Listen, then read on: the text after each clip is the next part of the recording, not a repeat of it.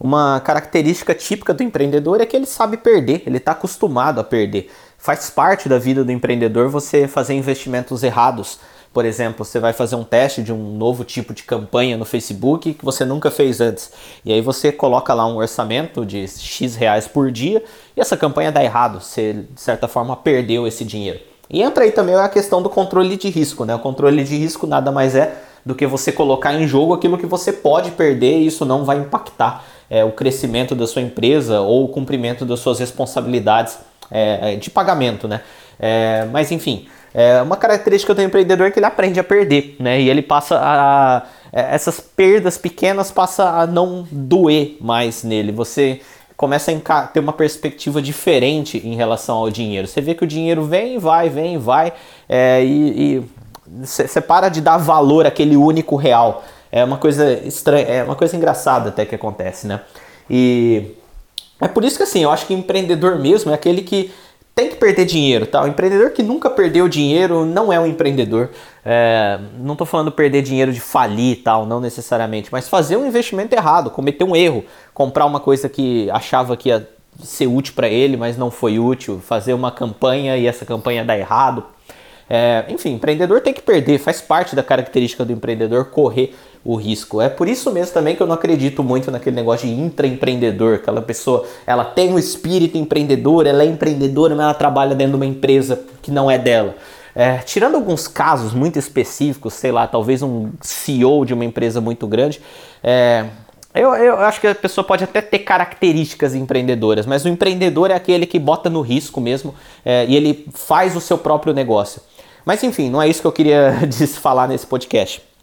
É, justamente por começar a me acostumar é, com perdas pequenas, assim, me acostumar com perdas, né? E ter essa visão um pouco diferente do dinheiro que o empreendedor desenvolve. É, eu, eu, quando eu compro alguma coisa para mim hoje em dia, como consumidor, é, eu parei de me importar tanto se eu fiz uma compra errada. Né? Não que eu não me importe, mas eu comecei a buscar a, a eu comecei a puxar responsabilidade para mim. Então, por exemplo, se eu vou num restaurante e eu sou mal atendido ali, é, sou mal atendido, a comida tava ruim, não sei o que, ao invés de sair reclamando pro mundo, nossa, esse restaurante é uma porcaria, não sei o que, fui mal atendido, vou no Procon, não sei o que, é, eu encaro como uma perda de empreendedor. É, tomei uma decisão errada, fui num restaurante sem consultar adequadamente, é, tomei uma decisão errada de virar consumidor desse lugar e eu posso tirar um aprendizado disso daqui. E normalmente eu tento analisar da perspectiva do empreendedor e não da perspectiva do cliente. O que, que eu quero dizer com isso? Você olha o, o, como que aquele estabelecimento está empreendendo e dali você tira é, reflexões de será que eu não estou fazendo o mesmo com os meus clientes? É, será que os meus clientes estão tendo a mesma sensação é, que eu tive ao ser atendido aqui? O é, que, que ele está fazendo de bom, apesar de todos esses erros? Por que, que, que me chamou a atenção para mim vir aqui, apesar de todos esses erros? É, o marketing dele é bom, é, ele acertou em determinada coisa, porque a pessoa que tem mentalidade só de cliente, né? Ela, a primeira coisa que ela olha é, nossa, esse cara faz, o, esse restaurante ele faz um marketing bom, você chega lá, a comida é uma porcaria. A mentalidade do empreendedor, ele olha, esse cara faz um marketing bom, o que, que eu posso aprender com esse marketing? Será que eu estou fazendo igual ele? Será que eu sou tão bom quanto ele no marketing? Aí, bom, o marketing dele é bom, mas o produto é ruim. Bom, será que o meu produto é, também não é ruim e eu não tô, eu não enxergando isso? Aonde que é ruim? Aonde que ele pecou e que eu poderia colocar como um diferencial no meu? O atendimento dele é ruim, então eu posso melhorar o meu atendimento. É, os cuidados que ele tem é, são ruins, então eu posso observar como que estão os meus cuidados com o meu cliente. São os funcionários que são mal educados, é, então eu posso observar se os meus funcionários estão sendo educados. É, você está entendendo o que, que eu estou dizendo? Você analisar o empreendimento do cara ao invés de você puxar as dores como consumidor. Isso acontece principalmente porque você aprende a perder. Né? Ah, eu gastei X reais ali no, no restaurante e não foi uma boa experiência, mas é uma perda de empreendedor. Né? E perdi esse dinheiro e, enfim, a gente acaba aceitando e usando o aprendizado, assim como quando a gente faz uma, um investimento errado e extrai aprendizado desse investimento.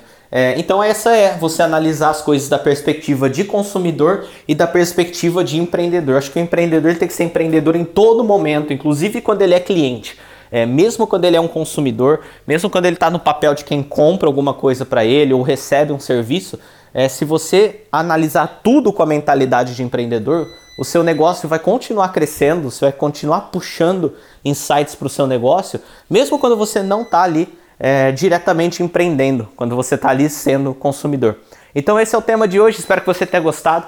É, eu queria te convidar para me acompanhar no Snapchat, é Rafael Passari. Lá eu posto um pouco do, do meu dia a dia, do meu trabalho, as coisas que eu estou fazendo e tal.